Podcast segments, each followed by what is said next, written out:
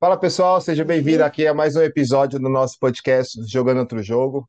Para você que não me conhece, me chamo Carlos Santos, sou, e venho empreendendo aí há quase 10 anos, então já tive um negócio, já quebrei, já fali, né, que é a fala que muita a população mais gosta, porque anos já se viu as pessoas ao invés de torcer para o positivo para outra pessoa, infelizmente, eu falo isso porque eu participei de um último é, curso agora e uma galera ali que está querendo empreender contou, eu fiquei muito chateado, porque eu levanto a bandeira do empreendedor, empreendedorismo, porque assim, na verdade, todos nós somos, até você que não precisa ter, seu próprio negócio, que você trabalha dentro de uma empresa, você é o tal do intraempreendedor. Só dá, digita um Google aí que você vai entender o que é intraempreendedor, ou seja, é aquele que veste a camiseta da empresa, independente em qual lugar você esteja. Ou seja, cara, você levanta cedo, chega lá, se dá seu sangue, não fica perdendo duas horas no Instagram.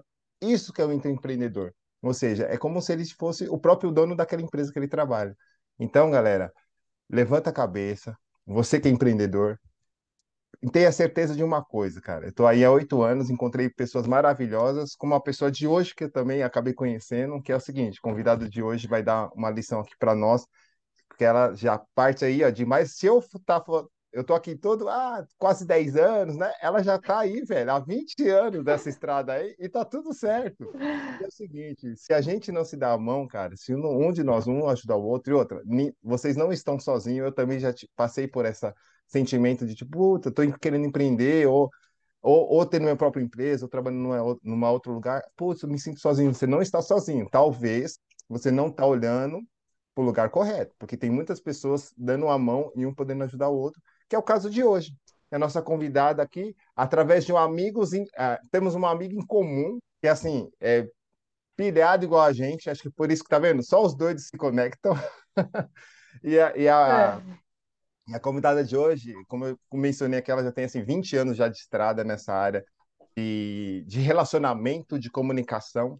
É, aí, como sempre, né, é, me deram uma dica, né? Vocês sabem que eu adoro receber dicas, sugestões e feedback. Então, assim, peguei uma colinha aqui simples, básica, tá?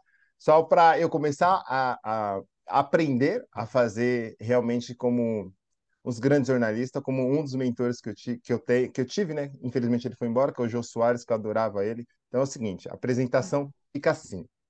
Ela é jornalista, produtora de moda, atua na criação de figurino para catálogos, redes sociais. Ó, oh, rede social, hein? Você aí que é. acha que tá balando no Instagram, olha, presta atenção. Então, ela é. a área de criação de figurino para catálogo, redes sociais, filmes publicitários, olha isso, gente. Editoriais de modas, entre outros. Ou seja, a lista aqui é grande, hein? Mas, ó, lá no final eu vou deixar na descrição ali é, o link do Instagram da nossa convidada de hoje, porque você vai ver ali, ó, essa daí vai contribuir com a gente aqui nessa questão de moda, essa criação de imagem, que hoje é tudo imagem, ou é foto, ou é vídeo, e a gente acha que está abalando, e ela vai contar algumas coisas para nós dos bastidores aqui, que ó, a gente não faz ideia de quanto essa galera que nos passa informação, que nos passa conteúdo. Ah, eu lembrei de uma coisa aqui antes de passar a bola para ela, que é o seguinte: eu abri o celular e falei assim, cara, adorei essa mensagem que ela. Vou aproveitar aqui, né? Que ela já está aqui com a gente. E fiz um print que eu falei assim, eu gostei dessa mensagem dela de, de acho que foi de 2000 que eu vi aqui, que é o seguinte, ó, entender o momento atual e relativar as experiências passadas são essenciais para projetar o futuro da marca.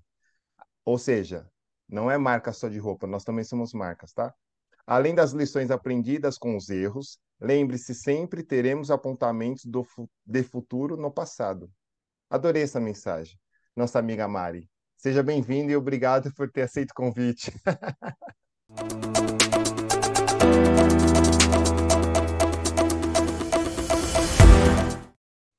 Nossa, muito obrigada. Você pegou isso de muito tempo. Exato. Eu vou adicionar aí para contextualizar essa frase.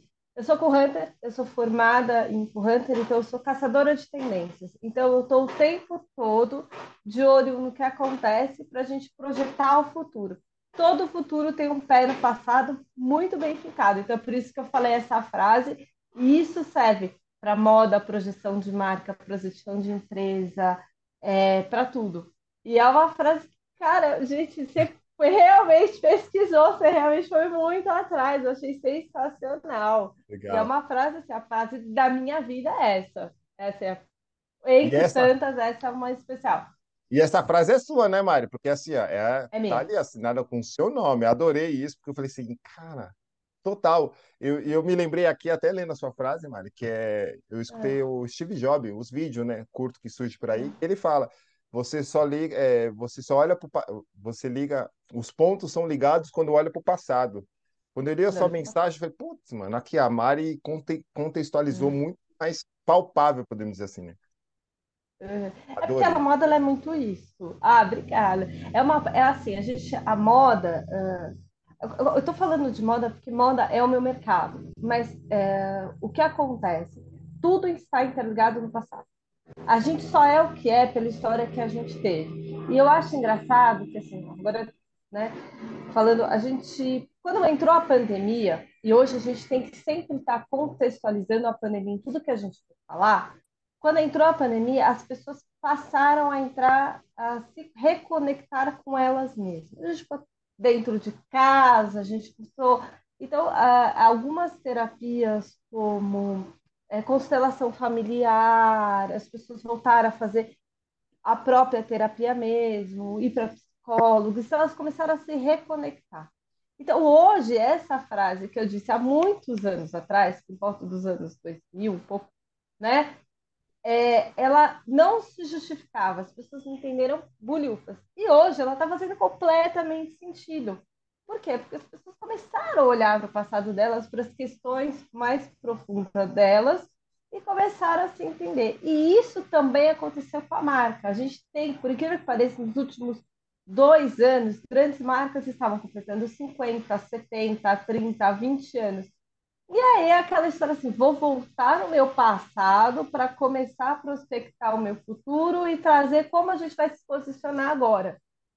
Hum. Então isso começou a fazer sentido e a pandemia ela deu esse esse engate assim, ela foi um, um a que a gente chama de acelerador. A pandemia acelerou tudo aquilo que a gente está vendo agora, essa reconexão com o passado para se prospectar para o futuro, uh, as nossas grandes questões manuais. Então a pandemia veio acelerando e esse foi um dos aceleradores que um das, dos grandes aceleradores durante a pandemia.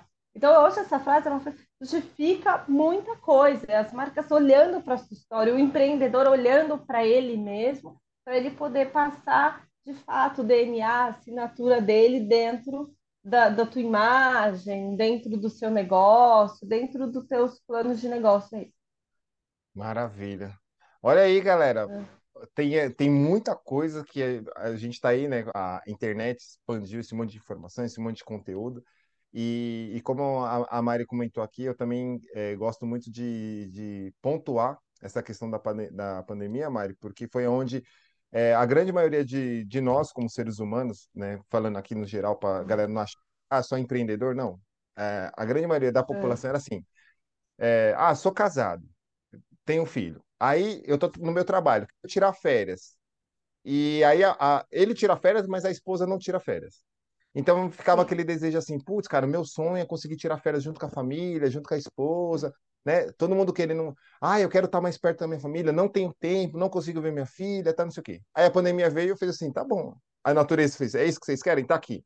Aí começou essa loucura, separação, briga, tal. Eu falei, cara, as, nós como ser humano, ninguém estava querendo, é, estava assim, é, preparado para lidar com essa situação. Tanto que alguns conhecidos que é, de, é, que é da terapia, eles falaram que a, a tendência da agenda deles foi subindo de uma forma que eu falei, caramba, eu, eu cheguei a fazer terapia, eu achei o fenomenal, mas eu fui por curiosidade, que eu falei, cara, por que todo mundo faz, é, tá fazendo terapia? Quero fazer.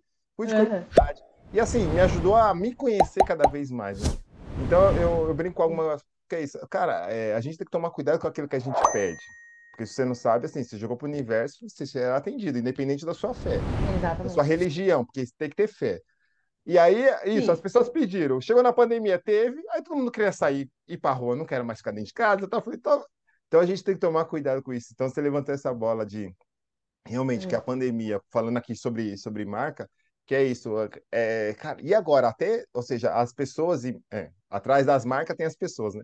Então, assim, como que a gente precisa é, reinvent se reinventar, né? Então, assim, eu fiquei feliz também que muitas pessoas se reinventaram. Infelizmente, algumas empresas ou pessoas acabaram perdendo o emprego, né? Enfim, tudo isso que a gente sabe. Mas também é, ajudou a gente sair da zona de conforto também, né, mano? Uhum. A pandemia, na verdade, o que acontece? Foi um evento inesperado. Uh, quando começou a se mapear o, o, vírus na China, quando isso começou a ser mapeado, começou isso a, a se disseminar, a gente não esperava, e o mundo não esperava a gente passar por isso. Então, de repente, de uma hora para outra, é, foi mais ou menos, eu, eu, eu faço duas, duas, dois comparativos muito fortes. Uhum. Um, foi como se fosse o 11 de setembro. Hum. Quem estava vivo, eu me lembro muito bem meu 11 de setembro. Eu me lembro que eu estava fazendo exatamente o que estava acontecendo na minha vida no meu 11 de setembro. Assim como eu me lembro exatamente a última coisa que eu fiz antes de anunciarem que a gente estava em lockdown. Então, foram dois momentos muito importantes e que mudaram drasticamente a curva do mundo e a vida das pessoas. A gente não escapou. Ninguém escapou do 11 de setembro e ninguém escapou do, do que aconteceu com a pandemia a gente não estava preparado, nem para um e nem para o outro. A diferença é que o 11 de setembro ele foi sendo analisado pouco a pouco. E a pandemia foi um boom, boom, todo mundo em casa. Então a gente não estava preparado, de jeito nenhum. Então o que acontece? Focar no passado, muita gente se reinventou, mas na verdade foram desejos que já estavam lá dentro que a gente começou a colocar ali para fora. A vontade de empreender, a vontade de fazer um doce para vender, a vontade de se reinventar, de sair daquele emprego, as empresas que aproveitaram esse momento também para fazer mudanças, entendeu? E radicais. Então, foram um momento oportuno de renovação, entendeu? Mas sempre pautado por histórias que já estavam acontecendo dentro da gente mesmo. Vamos falar assim, é, algumas uh, amizades que se fizeram, por exemplo.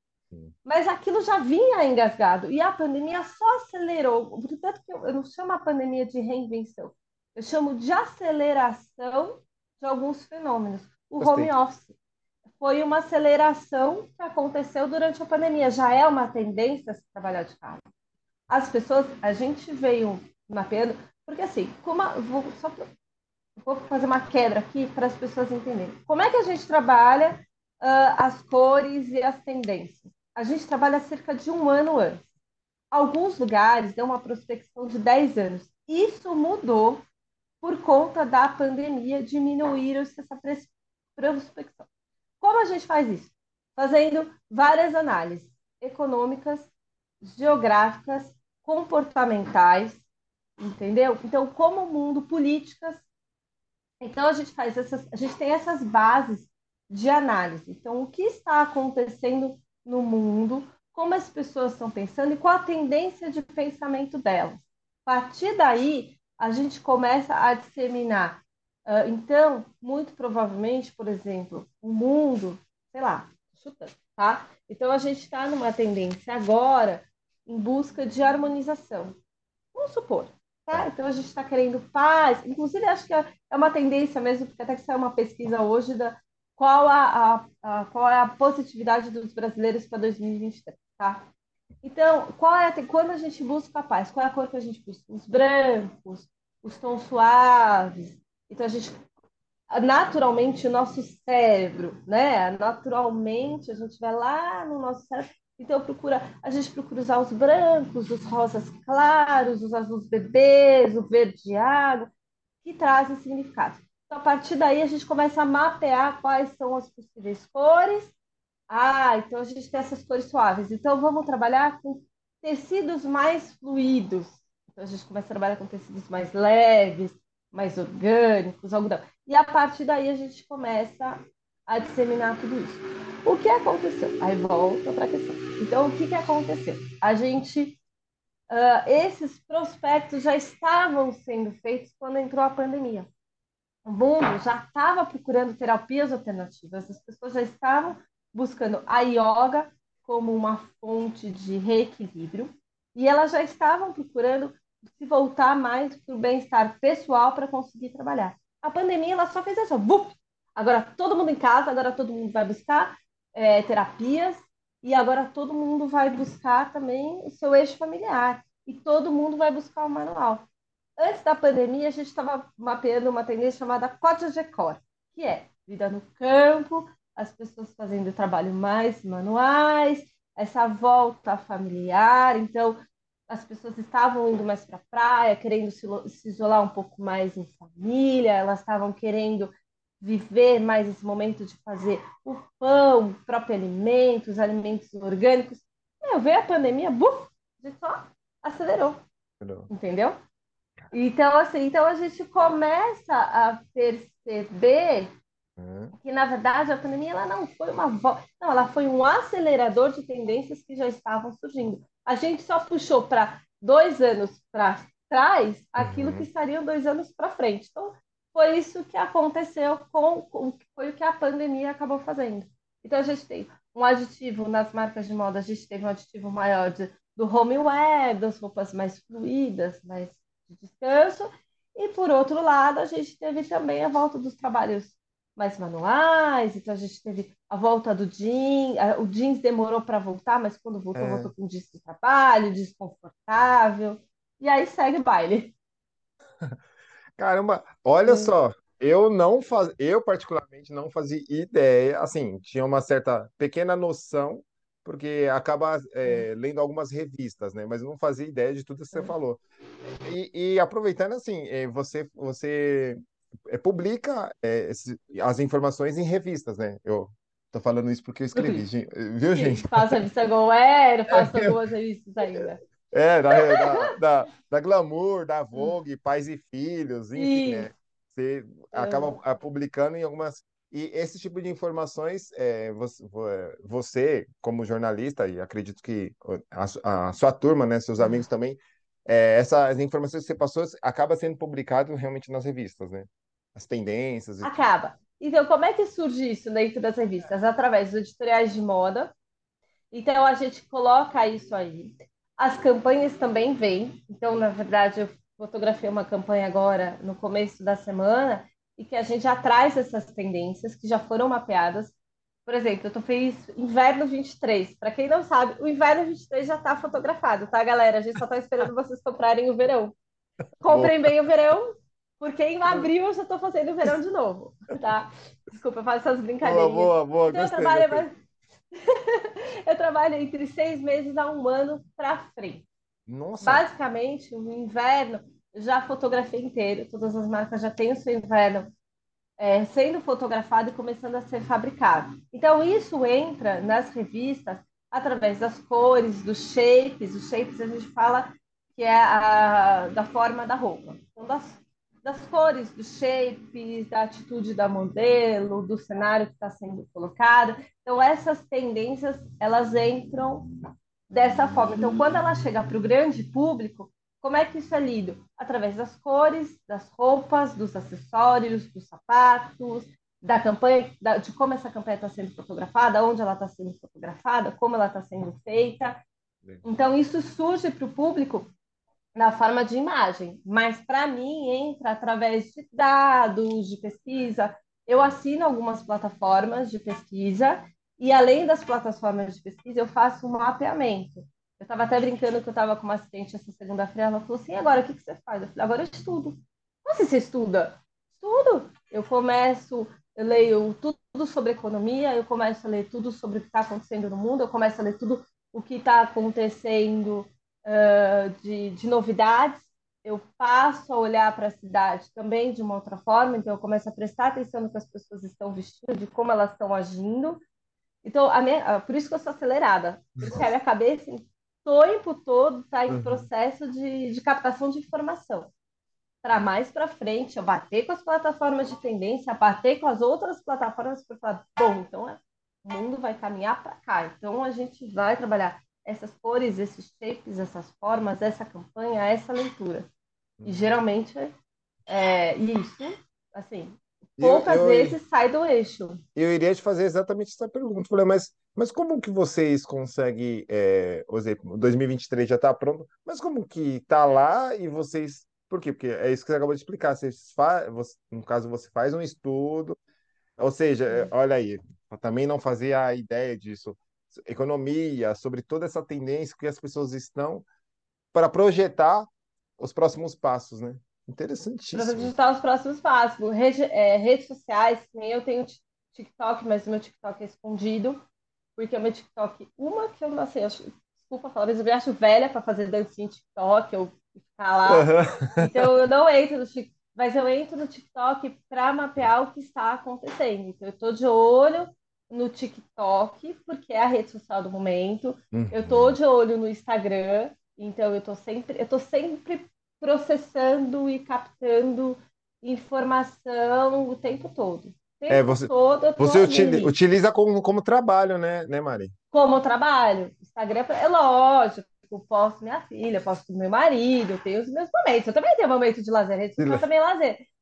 Mas 90% do meu tempo que eu estou de olho na rede social é para eu saber o que está acontecendo, é para eu estar pesquisando a minha frente. Jornalista gosta de estar na frente, meu. Não vem ah. com esse papo de ai, não. Não, jornalista gosta de estar na frente. Isso é muito. Isso, meu, é do jornalista. Eu gosto de ser a primeira a saber, eu gosto de de estar de olho. Eu tô, apesar de eu ser uma pessoa muito falante, eu sou muito observadora, então eu estou sempre observando os movimentos. E são eles que dizem para a gente o que está acontecendo no mundo. E, e, isso não é de hoje, né, Mari? Já é praticamente, acho que desde quando o mundo é mundo, talvez.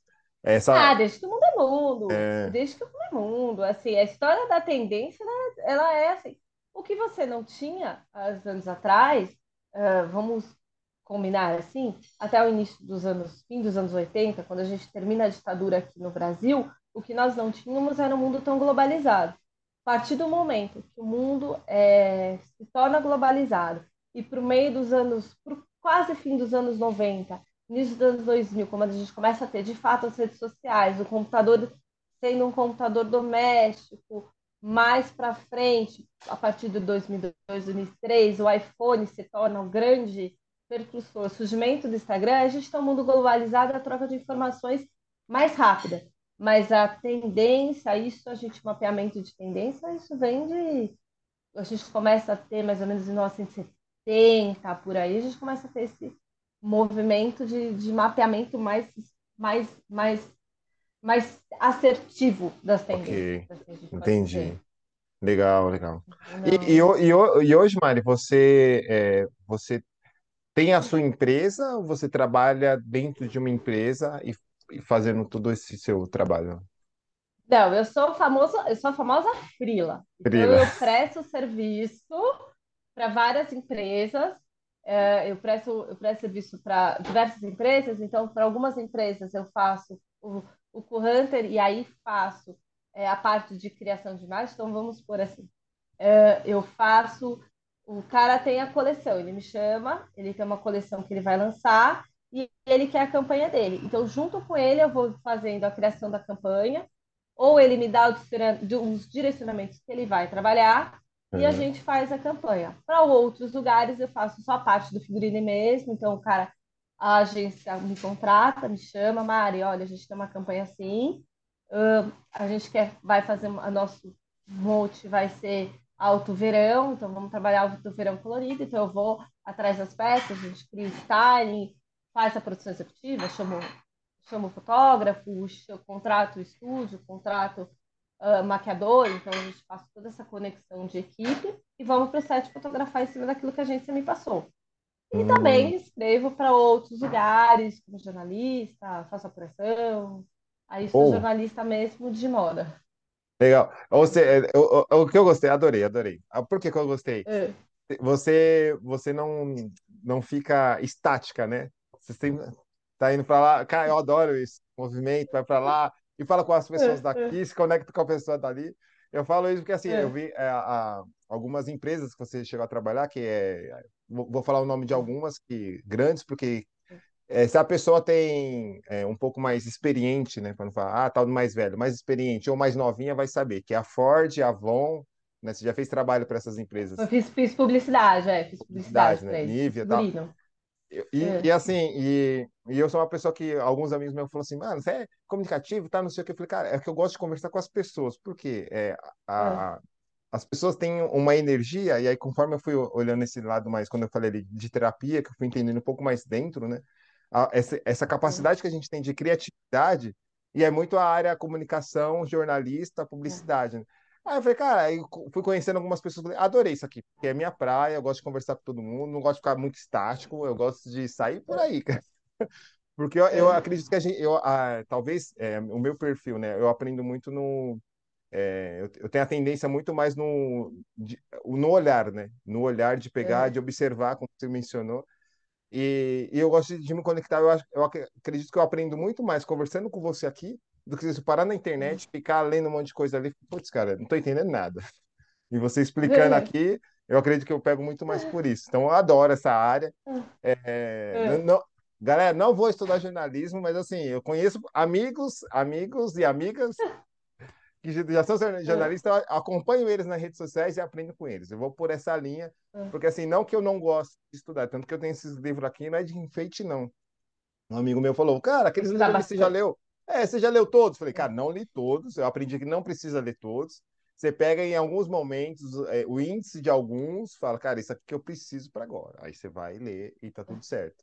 Né? Então tem uma jornalista que pode nos ensinar isso também, viu? Porque a galera é assim, né, Mari? Acho que tem que pegar um livro detonado ponta a ponta, não gostei disso. É. Você pode falar melhor eu, que eu. eu. Eu vou contar uma história. Quando eu, eu quis ser jornalista, quando eu tinha 12 anos. Legal. Tempos áureos, tá? Eu li a revista Fluir, a revista Trip, que a revista Trip foi, a, foi uma das minhas bíblias do jornalismo. Além de outros livros de jornalista, porque eu, gente, vou falar um negócio, eu não gosto de Harry Potter e não gosto de série. Criei polêmica, vão te xingar. É verdade. Vão me xingar. Uhum. Não gosto. Não gosto de livro de fantasia. Então, desde criança, eu gosto de livros e documentários. Todos esses de, que saíram no Netflix é, sobre jornalismo, casos de jornalismo. Estou vendo um leve agora que é o Príncipe Harry e a Meghan, que eu achei muito interessante porque ele, eles falam muito sobre a imprensa britânica e isso me chamou muita atenção. Então, assim, então eu gosto desde criança ler. Uh, então, e aí eu tenho, uh, meu avô era jornalista, eu tenho uma, não, não, meu avô faleceu muito antes de eu, de eu, eu tinha quatro anos, mas eu, e meu pai sempre colocou para a gente a cultura do jornal. Então, eu sou uma pessoa que fui criada é, dentro desse, assim, meu irmão, meu pai, eles discutiam Harry Potter. Almoço de família era o livro do Harry Potter e eu lá, tipo, viajando na maionese, sabe? Eu não gosto. Mas não, e não tenho paciência para série. Mas eu gosto de séries documentais. Então, eu sou uma pessoa que, apesar de eu ser muito criativa, eu tô sempre com o pé na realidade. Eu gosto dessas coisas. Eu gosto do hard news. E aí, o que acontece? Então, quando eu fui fazer jornalismo, eu falei para minha mãe, mãe, vou fazer jornalismo. Fazer direito, porque você é brava, porque teu senso de justiça, certo, certo, errado, errado. Não, mãe, não vou vestir aqueles terninhos que elas vestem, eu acho aquilo horroroso. Olha, já falando para minha mãe que eu ia para moda 100%. Quando eu tinha 17 anos, 15, mais 15 anos, eu entrei no projeto Aprendiz e fui trabalhar um fiquei um pouco trabalhando na Rádio do Brasil 2000, áureos tempos. Uhum. Quem tiver mais de 40 vai saber o que eu estou falando. só dá um Google aí. Comecei a... É, só dá um Google. Eu fui estagiária do Kid Vinil e do Gilberto de Mensagem. Mais ou menos na mesma época, a gente escrevia umas notas e aí eu comecei a me desenvolver.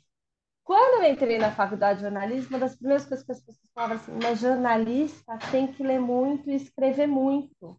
Uhum. E uma pessoa falou assim, você não lê muito. Quase que eu falei, eu, né, o Sem Noção, já li todos os livros documentais. Eu li o livro da escola base. O meu livro de cabeceira por muito tempo foram as 20 melhores reportagens da Folha de São Paulo, que fala sobre o incêndio no edifício Andral, sobre o, o caso da, do homem da luz vermelha. Então a gente tinha esse hum. hard news, eu sempre gostei. Então, eu sempre gostei de ler essas matérias. Ah, tá bom. Só que ao longo do tempo eu fui descobrindo que antes, um pouco antes de entrar na faculdade, eu já trabalhava, já tinha ali meus textos publicados, já fazia matéria, já ia para a rua, já entrevistava. Nossa. Entrevistei, engraçado que ainda sei muito figurão de política nessa época.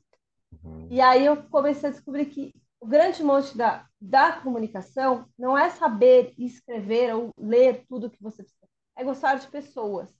Você hum. tem que hum. gostar de pessoas, você tem que gostar de ouvir as pessoas, o que as pessoas têm para dizer.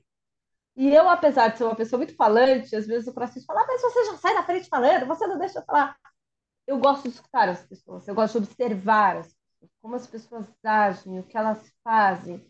É, então, às vezes as pessoas me contavam a história, assim, olha, você sabe que fulano, eu falei, eu já sabia, porque eu já estava prestando atenção nas atitudes de fulano.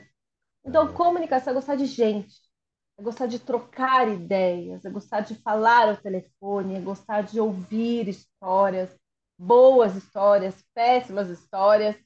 E nessas, assim, de pegar ônibus, pegar metrô, meu, eu só uhum. me conheço uma galera. Tipo, eu entrei no posto, agora foi abastecer o caminho. Olha, eu te conheço, você vai abastecer comigo lá, não sei aonde, no outro posto. Eu, putz, pois é. Eu, eu lembrei de você, lembrei da, da mulher do posto, entendeu? Que massa. Eu falei pra ela, falou que ela tava num posto que era ali na Domingos de Moraes, mas eu tenho certeza que era o posto da Ricardo da Fé, aqui perto da minha casa. Ah, acho tá. que ela trocou onde ela trabalhava, mas tudo bem. Mas eu sou essa pessoa. Então, eu acho que comunicação é gostar de gente. E se você tem uma empresa, se você, dependendo do teu negócio, você tem que gostar de uhum. gente, de conversar, de ouvir boas histórias. E é o, é o grande monte do, da comunicação é esse. Entendeu? É gostar de gente, ouvir histórias, prestar atenção nas pessoas, seja quem for. É olhar para o segurança e falar assim: Oi, tudo bem com você? Esse cara vai ter uma boa história para te contar. Nossa. A caixa do mercado, eu tiro, eu tiro altas histórias de caixa de mercado. Elas são gente boa e elas têm histórias para contar. Então eu olho para todas elas e falo: E aí, tudo bom? Bom dia! A minha filha também, já chega também e fala: chega... bom dia! Todo mundo já conhece. Qualquer mercado que a gente vai, eu conheço a segurança do mercado da minha casa. Porque eu olho para a cara dela e falo: Oi, tudo bem? Você tá bem? Tá tudo bem? Eu falo, eu não sou política, mas eu gosto, porque eu gosto de gente. Descobri que eu, go... eu gosto de escrever, eu amo escrever, adoro escrever, ainda escrevo os meus diários, mas eu gosto de gente, eu gosto de conversar com as pessoas. Adorei, adorei. Então, se um dia você for inventar uhum. alguma coisa, Mari, me convida, porque eu adoro gente. Adoro exatamente o que você é. falou. Assim, para quem, me conhece, é, quem me conhece aqui sabe que eu adoro isso também. É. É, porque, assim, todos nós. É, eu, eu, eu, brinco com algumas pessoas que é isso, né? É, o, o porquê também me deu esse, essa incentivo, o incentivo de procurar fazer o podcast, porque eu falei, cara, conheci pessoas que, assim, é, elas talvez não tenham noção do conhecimento que elas têm. Talvez não tenham noção. Por quê? Eu falei, ué, tá todo mundo aqui conversando hoje em dia com a tecnologia aí, por que as pessoas não passam aquela informação dela é, para a rede social, como comunicação, informação? Aí eu fui observando que é isso. Alguns falam, ah, é porque eu sou tímido. Mas, na verdade, eu fui descobrindo que é mais assim, ai, mas eu estou fazendo aqui, o que, que a Mari vai pensar de mim? A preocupação é com o que o outro. E talvez, assim, de 10, é um ou dois que vai fazer algum comentário que não seja positivo, mas tem oito que a informação dela vai ajudar muito mais. É mais não é, Mari? Não chega mais ou menos essa linha? Mas é bem isso. Hoje em dia a gente. A, a rede social deixou todo mundo muito suscetível. Na verdade, a rede social é 10% daquilo que a gente é na vida, entendeu? Óbvio, eu sou uma pessoa que, como jornalista e como profissional, eu não não falo palavrão, eu não falo gíria, não... mas na minha vida pessoal eu falo palavrão, eu falo muito mais alto do que eu estou falando agora. É, eu sou completamente, assim, a Cissa acho que vai me ver, ela vai ver, assim, que mar é essa, entendeu? Porque eu sou completamente descolada. Mas isso é 10%, 20% do meu dia. O resto do meu dia eu sou a Mari. Pessoas... E a rede social, a gente se postando ali, a nossa vida pessoal, a piscina, barcos, deixou a gente muito suscetível e com medo de críticas. E a gente também uma, tem uma outra coisa que a gente que eu venho mapeando e venho observando as pesquisas e tal. As pessoas estão carentes, então elas têm necessidade de falar, mas elas não querem ouvir. Então a gente tem muito isso. A gente tem uma geração aí uh, que quer falar, mas não quer ouvir.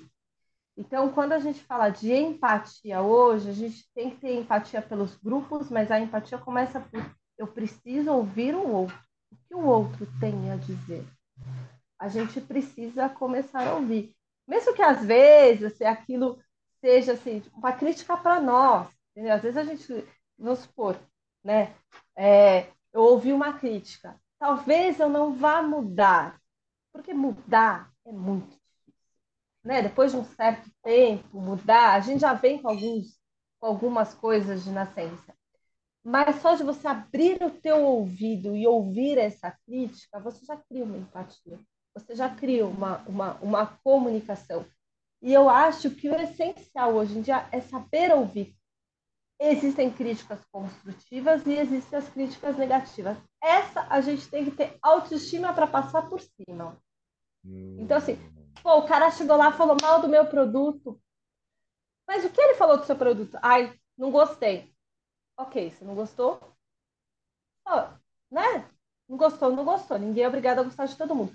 Agora, se o cara chegou para você, olha, eu acho que talvez a tua embalagem não ficou legal, eu tive uma dificuldade com meio, falei, ah, hum, aí essa eu preciso escutar. Agora, se não, eu não gostei, não me agradou, meu amigo, você tem que estar autoestima suficiente para passar por cima, e legal. tudo bem, entendeu? Isso você tem que fazer. Mas você tem que saber, você tem que ouvir o outro. O outro tem que estar ali, você tem que ouvir o outro. E aí? O famoso olhar no olho e falar assim, e aí? Tá tudo bem mesmo? Cara, você já é, é importantíssimo. Mari, você comentou algo aqui que eu achei interessantíssimo, por quê?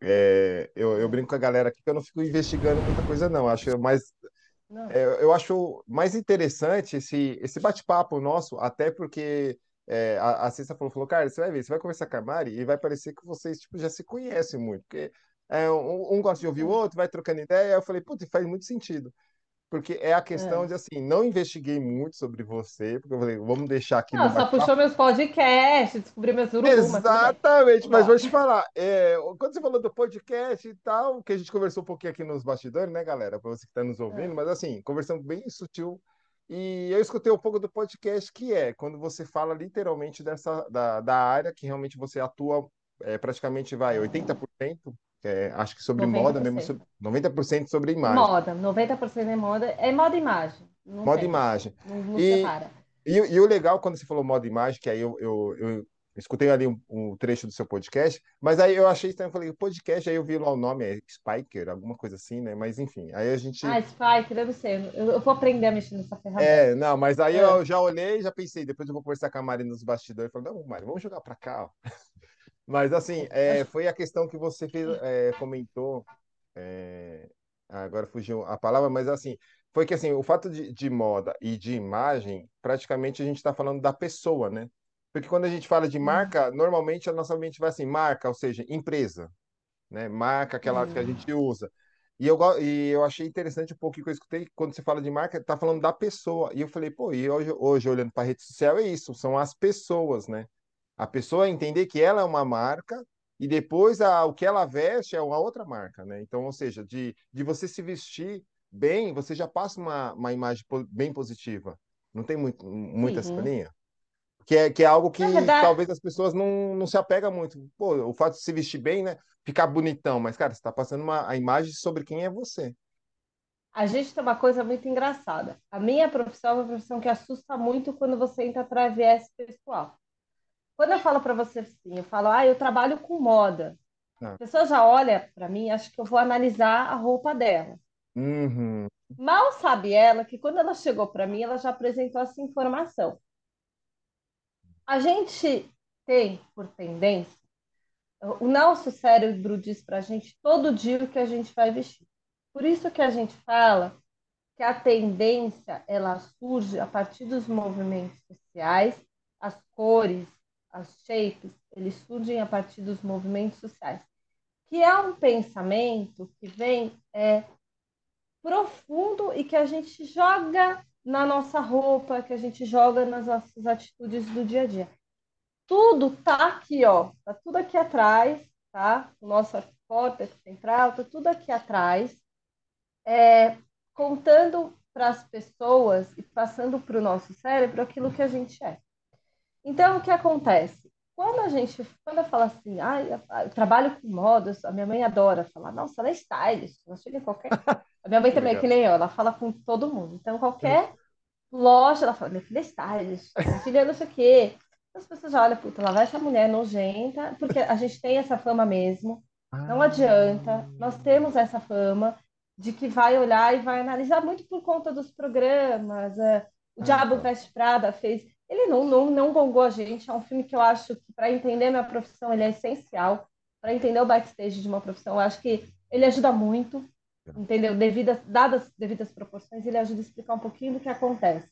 Uhum. É, mas as pessoas têm essa mania de achar que quem trabalha com moda já sai analisando todo mundo. A gente não é terapeuta, a gente não pode sair analisando o look de cada um. Mas as pessoas passam informação através da roupa. Uhum. Então, se você sabe como uh, aquela roupa te ajuda é, e você conseguir prospectar isso diariamente, isso vai te ajudar a ganhar os pontos. Porque a primeira coisa que a gente olha para a pessoa é a informação que ela está passando. Entendeu? Então, e a roupa ela te conta isso. E você, quando você vai escolher uma roupa no teu armário, o teu cérebro está dizendo: hoje eu tô legal, hoje eu vou botar minha melhor camiseta, aquela camiseta que vai mostrar meu rosto, que vai trazer o meu olhar, porque eu vou ser assertiva naquela reunião e acaba dando tudo certo. Autoestima. Entendeu? A autoestima vem lá em cima e de uma forma que você não percebe. E não é uma questão de autoestima. Eu falo, eu brinco que a gente tem dois lados, né? Então o lado A é aquilo que você vê e o lado B é aquilo que o seu cérebro te conta. Entendeu? O meu pai uma vez ele teve uma, um problema de saúde e ele foi para o hospital. E ele foi uh, e deu, deram um diagnóstico errado para o meu pai.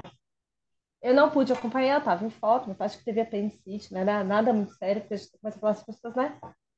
E aí eu lembro que eu fui, no dia seguinte eu fui com a minha mãe, minha mãe falou, Mário, aquela médica ali, ó, ela que diagnosticou o seu pai. Quando eu olhei, a médica estava de bota, salto fino, dentro de um plantão no hospital.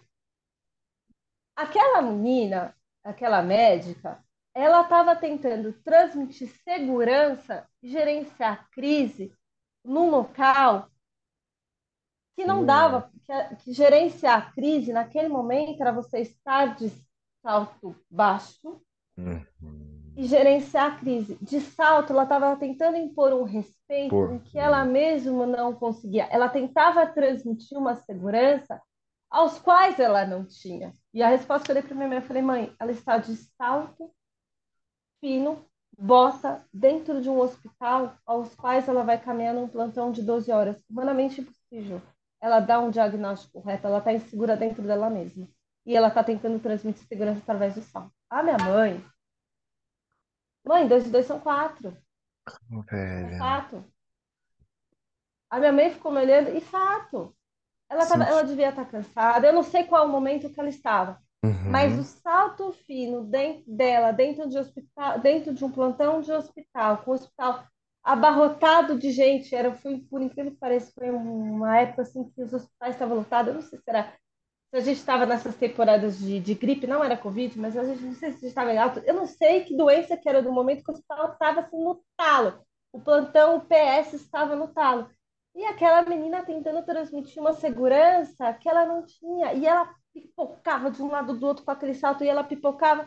Ela transmitiu para mim que ela é insegura, que aquilo não daria certo. Hum. Então, acontece que assim, a roupa errada, na hora errada, você ela transmite segurança. A roupa certa, no momento certo, ela transmite segurança. Entendeu? Então, indiretamente, sem uhum. perceber, ela passou aquela mensagem. Putz. Nossa! Então, então, assim, a roupa, ela te conta quem uhum. você é o tempo todo. Quando você abre o teu armário, teu cérebro já diz para você se hoje você tá afim de arrasar ou se você não tá afim de arrasar, falando em termos bem, bem genéricos. O mesmo acontece com uma marca. Se você vai lá e faz a foto de um produto, e se você não souber trabalhar aquilo ali, a chance daquilo ali dar certo ou, ou ou dá errado é muito grande. A gente vive hoje de imagem.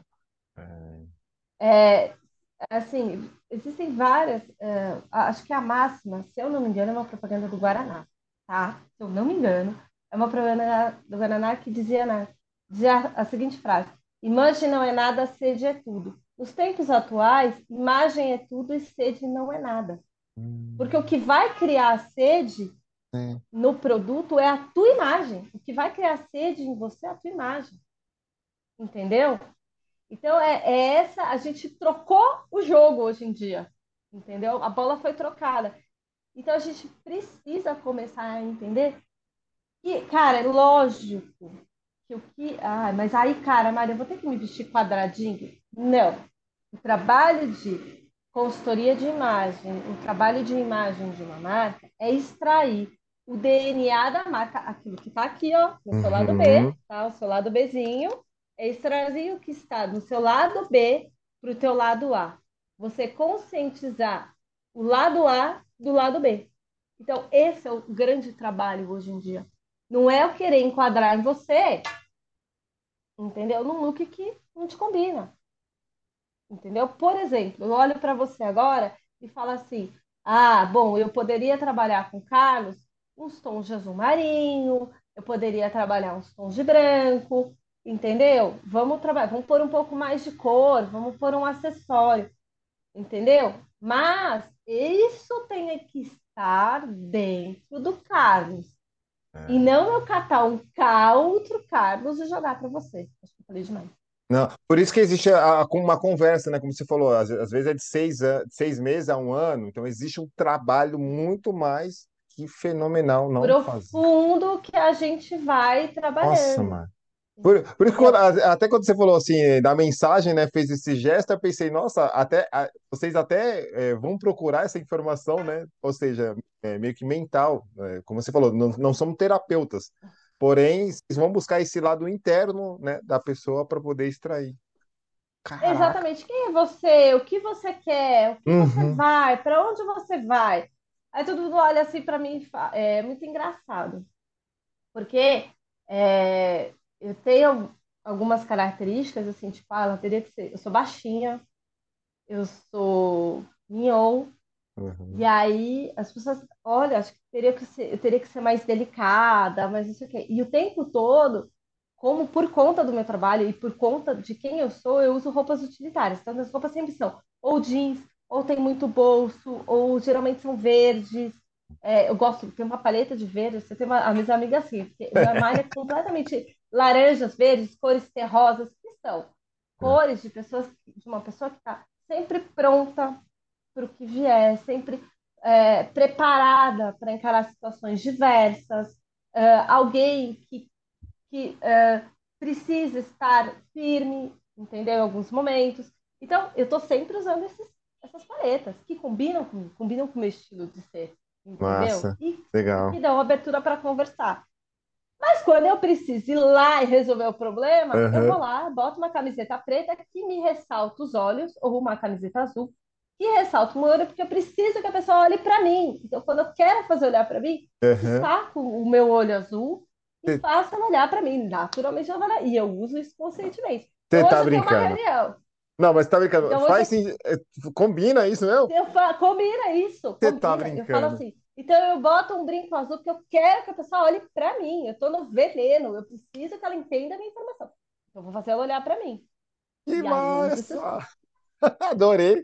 Então você ua- tem esse jogo, esse jogo que é, é, que é inconsciente, é trazer o inconsciente para o consciente. Ciente.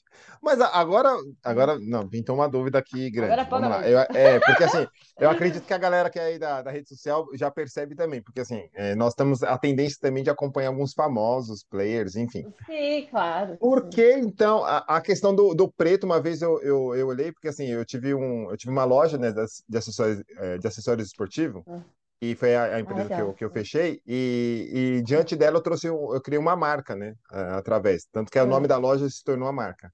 Mas, enfim, aí como eu é, fechei e tal, precisei trabalhar psicologicamente, que deu errado, mas lá na frente vai dar certo. E foi a, a- eu tô É. falando isso porque me veio assim, qual cor eu, eu usar? Aí eu vi alguns players tal, que assim, todo mundo preto. Aí falei, preto. E na época eu lembrei que lá atrás, quando eu tinha loja, eu fui pesquisar um pouco de cor, fui entender bem raso assim, que o preto é a tal da. Você passa segurança. Faz sentido? Sim.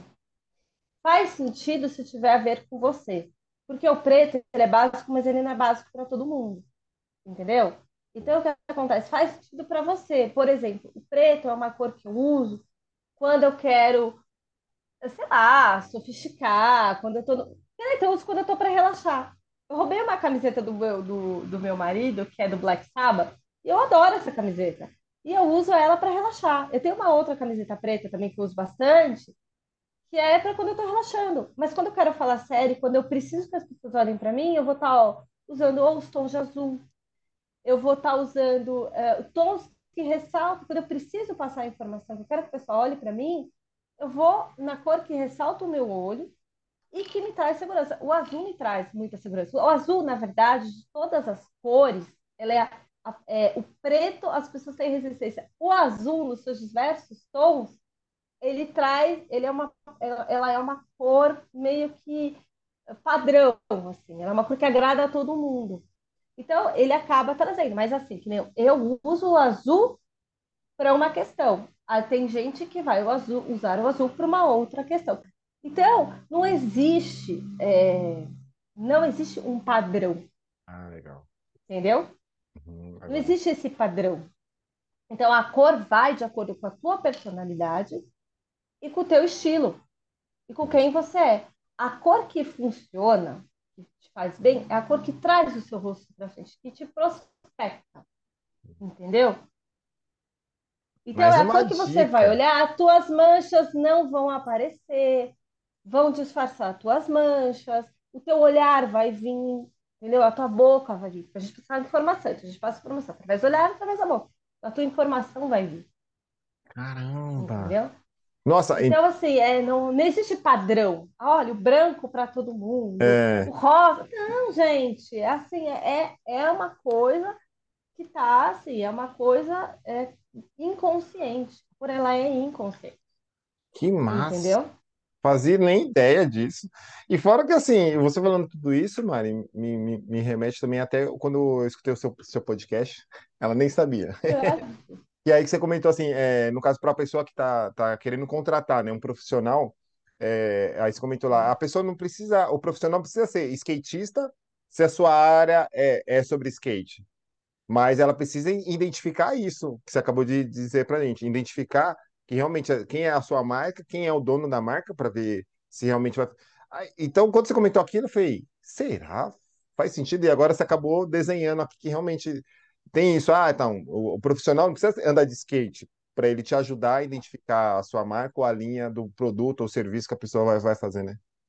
Não, na verdade, quando a gente fala de profissional, por exemplo, é, você tem que, assim, a termos profissionais, tá? Você precisa conhecer a área. Você tem que se entender. Você, eu quero ter uma marca de skate, vamos supor. Então, eu quero montar essa marca de skate, barará. Eu não preciso ser o Sandro Dias, entendeu? Para ter uma marca de skate. Mas eu preciso ter o feeling do negócio, eu preciso olhar, olhar esse mercado, estudar esse mercado, saber se eu tenho a ver com esse mercado. Legal. Porque eu posso não, não saber dobrar, dobrar direito, eu posso não saber fazer um 360, entendeu? mas eu posso ter a singularidade desse mercado. Então, eu posso falar a gíria desse mercado, eu posso conhecer o linguajar desse mercado. Entendeu? Não é, é porque você sabe andar de skate que você vai saber administrar uma marca de skate. Tá aí. Entendeu? Mas você tem que saber o linguajar daquilo ali, você tem que entender como aquele público funciona. Se você conseguiu se inteirar daquilo ali, se você já se sente parte daquilo ali, então, cara, vai lá e monta a tua marca de skate. Entendeu? Ah. Entendi. Exemplo, e a pessoa, e a pessoa não precisa. E a pessoa, talvez o, o CEO ou o dono da marca, ele também não precisa ficar andando de roupa de skatista, né? Não há necessidade.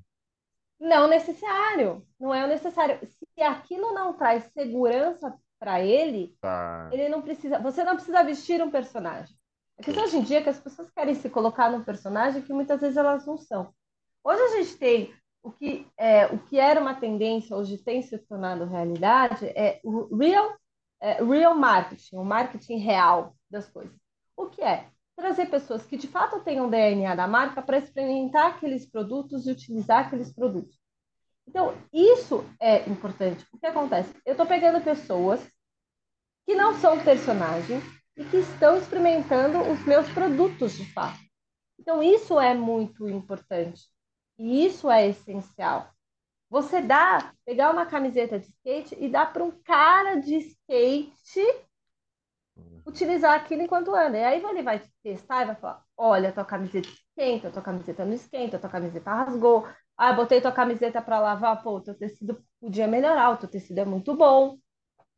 Você entendeu? Que é o marketing real das coisas. Não adianta, às vezes, eu pegar é, alguém que não tem nada a ver só porque ela tem 2 bilhões de pessoas no Instagram. Ela vai fazer uma publi irreal. Então, eu vou te dar um conselho. Se você quer pegar e te mandar um, um produto seu é, para alguém que tem bilhões de Instagram, pensa bem. Ou você faz, um, de fato, uma campanha, e o que você pagaria para essa pessoa? Você faz uma campanha, faz 20 fotos, entendeu? Bem montadas, bem feitas, com estúdio, com estrutura, entendeu? E faz e, e divulga a tua marca, ou você pega alguém que não vai ganhar nada, que vai ficar feliz em ganhar a camiseta, mas ele vai te falar se seu produto funciona ou não. É isso que você precisa. Entendeu? É a demanda real, não a demanda do. Meu, mas ela tem 50 milhões de Instagram. Hoje, Instagram, a gente brinca que é a nova revista. Ah, tá. Entendeu? Instagram é nova resistência. Você consegue mensurar, mas você não consegue mensurar tudo daquele retorno que você investiu. Hum. Então, ele é meio mais ou menos por aí. Então, eu conselho que eu dou para todo mundo assim: vá alguém que tenha a ver de fato com a sua marca. Ela tem 30 seguidores, funciona, vai funcionar, ela vai ser muito mais interessante esses 30 seguidores te darem retorno do que alguém que vai te dar um milhão e apenas você meio é isso. Sabe, meio numa bolha, meio. É Entendeu? isso. É isso. É... Viu, galera? É o que eu falo para vocês. A gente tem que, é, é, às vezes, é, pesquisar e procurar pessoas que estão no, ao nosso redor que passam esse tipo de informação que a Mari falou. Então, a gente está é, querendo fazer algo que os caras lá de cima têm condição de fazer, e dá certo para eles, tá tudo bem, mas o nosso também dá certo com aquela pessoa que tem 30, 100 seguidores. Já pensou dentro é. de uma sala 100 pessoas? É muita gente, cara. É muita gente. Não, e assim, é, é o que eles têm falado, e a gente tem mapeado muitos micro-influenciadores. As marcas estão atrás dos micro, que são esses caras que, sei lá, fazem crossfit todo, todo dia e que vão testar o top. É entendeu? Uhum. Pô, eu fui lá, deu top pra menina, a menina vai me dar retorno. Pô, top, costurou, não costurou. Entendeu? Me senti seguro, me senti segura, sabe assim? É mais ou menos por aí. Os micro-influenciadores. Ô Mari, agora sim, acredito que é, vai ter aí, como a gente fala, né? É, eu comecei aqui, vou, vou contar aqui o que eu falei com a Mari nos bastidores, que é o seguinte: é, vamos aproveitar enquanto o YouTube existe e ele vai nos ajudar a propagar isso. Então, para você que está assistindo, é, independente da data, como que eu faço para encontrar a Mari em algum momento da vida? Rede social. Ah, eu acho que Instagram. Rede social. Eu acho que Instagram e o LinkedIn são as minhas grandes portas. Então, quem quiser falar comigo, eu estou ali, é, no meu Instagram e no meu LinkedIn. Agora, essa história do podcast, você me deixou numa situação. que massa. Então, acho que a gente vai ter que conversar mais algumas vezes, para poder me entender. Porque eu andei fazendo os podcasts, sim, andei me arriscando. Adorei. Mas acho que por enquanto vamos de Instagram e de LinkedIn. Eu sou meio ruim nas redes sociais, porque assim, gente, eu estou o tempo todo fazendo outras coisas, então acaba me perdendo um pouquinho nas redes sociais. Mas rede social e Instagram é o melhor, assim. Massa. E como que está no, no, no LinkedIn? No, no, Instagram, acho que eu sei, mas como que está no, no LinkedIn mesmo, Mari? Tá como Mariana Galo também. Mariana Galo. Tá. É, o Instagram também, né? Instagram também. Instagram tá com Mariana Galo, underline, Mariana, underline, Galo com dois L's, underline de outro. Eu mudei, tava como Marigalo Stylish, e aí eu resolvi mudar por conta do Hunter, do jornalismo, eu resolvi dar uma mudada. Ah, legal, legal. É, e, e até é, do jeito que tá agora, escutando você falar como que estava antes, escutando você falando agora, eu acho que agora é. ficou mais. Minha mente conseguiu gravar, sabe? Tipo. Mariana Underline Galo. Agora, quando é, Mariana Style e tal, a minha mente já deu uma. É porque as pessoas não entendem. Na verdade, gente, eu vou, eu vou, vou abrir o coração. A minha profissão ninguém conhece. Ela existe, mas não existe. Ninguém sabe que ela existe, é uma profissão. Assim, o pessoal do marketing não sabe que existe uma profissão. Gente, eu tô fazendo manifesto, agora é sacanagem. Não, mas é uma profissão que, que, que ela, ela é ela é o backstage do backstage, gente. Eu sou backstage de qualquer imagem, eu sou backstage de qualquer desfile. Eu sou o caboman. eu sou o caboman das modas, entendeu? Não existe Mas... a profissão. Ela existe dentro de um meio muito restrito. Então, Legal. Aí, ô, ô Maré, boa, boa. Você contou, você contou esse trechinho para mim nos bastidores. Fala um pouquinho para a galera é, essa questão dos bastidores, né? Porque quem tá ali no São Paulo Fashion Week tá vendo aquela coisa lá. Mas o que tá um pouquinho atrás? Porque eu brinquei com a Mari aqui, galera. Assim, e os bastidores da Mari, da Mari ninguém conhece. Vê lá que ela passa, é, tem a edição publicada na revista, vê que ela passou no São Paulo Fashion Week, mas ninguém sabe o que ela fez para chegar até lá, né? Isso aí, ela, ela também não precisa contar, né, galera? Mas também não fica de olho gordo, não, viu, gente? É muita ralação aqui, como ela já contou. É muita ralação.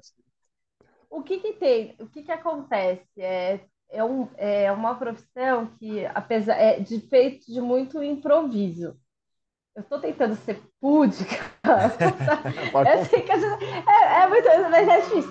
Mas o que acontece? Gente, eu sou, gente, sou produtora de moda style. Então, para você ver um editorial de revista, no mínimo, eu rodei três acervos cinco shoppings em dois dias, três, dois dias no máximo.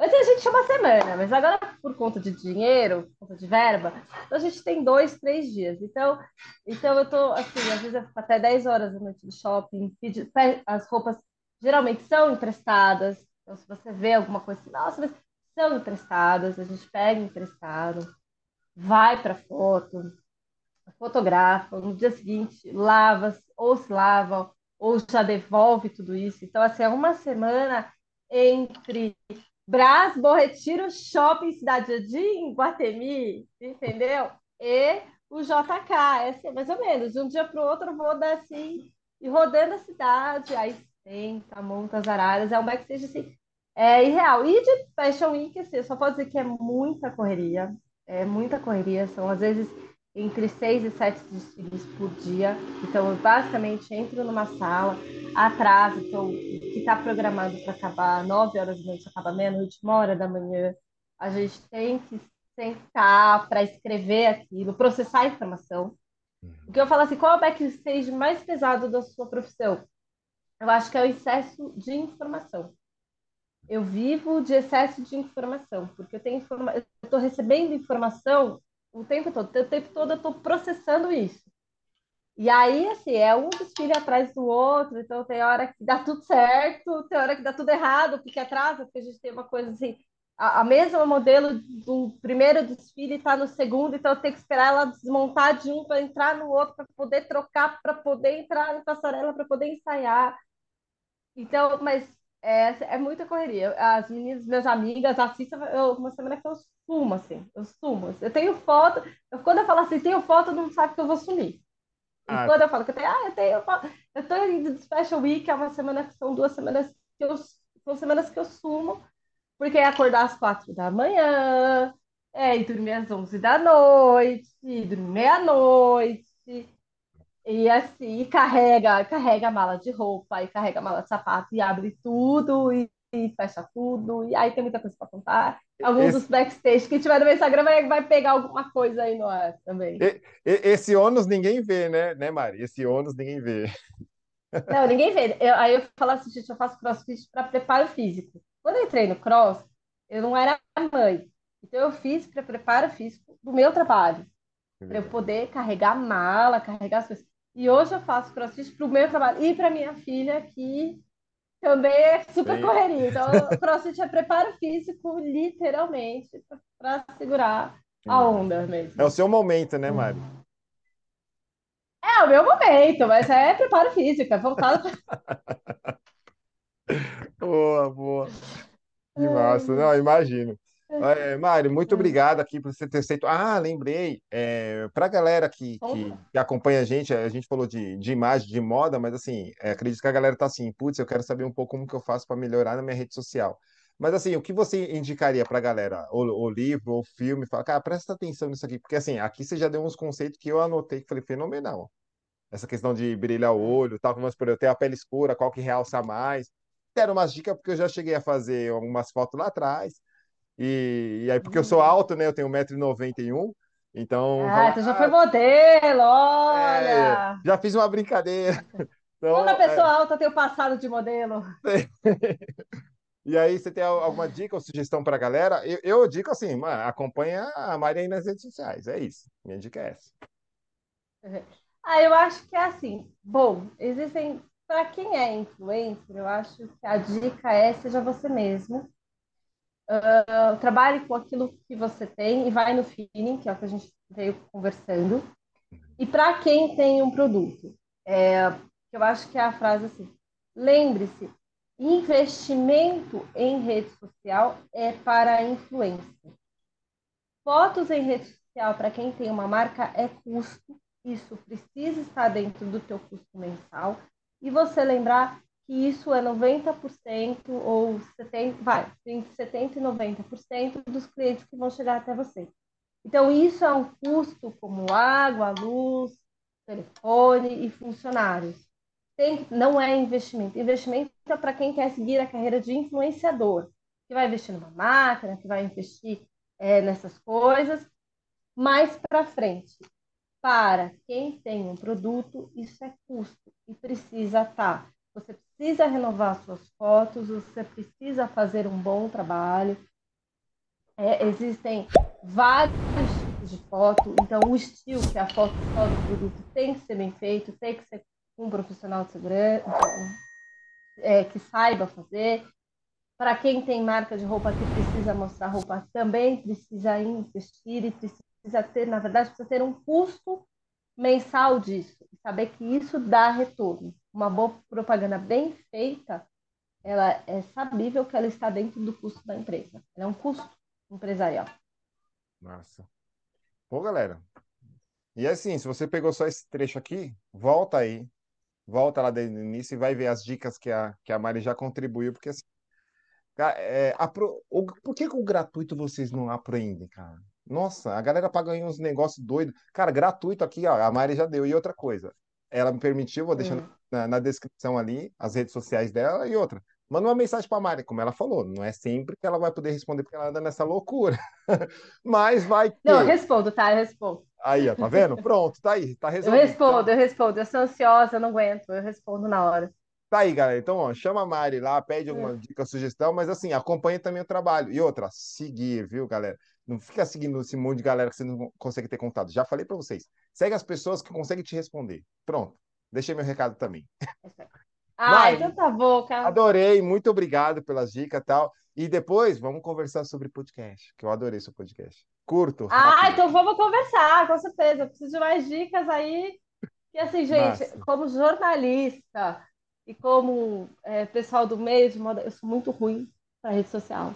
Fica a dica. Fica a dica. Não, gente, eu posso, eu posso fazer um demérito, mas na verdade, assim, é, eu gosto muito, trabalho muito com rede social, gosto muito, mas é, eu tô mais, assim, o meu 90% eu tô prospectando os outros e o meu você acaba, meu, putz, meu, vai na correria, vai na correria, mas o podcast vai voltar assim, com certeza, 2023, quero estar tá fazendo, assim, dando dicas. Que massa, não, maravilha. Galera, isso, muito obrigado. Nos vemos no, no, próximo episódio. Outra, dá uma curtida, segue a gente aí, acompanhe. Vou deixar na descrição ali eh, o contato da Mari. Dá um clique lá, segue a Mari. Tamo junto, galera. Obrigadão.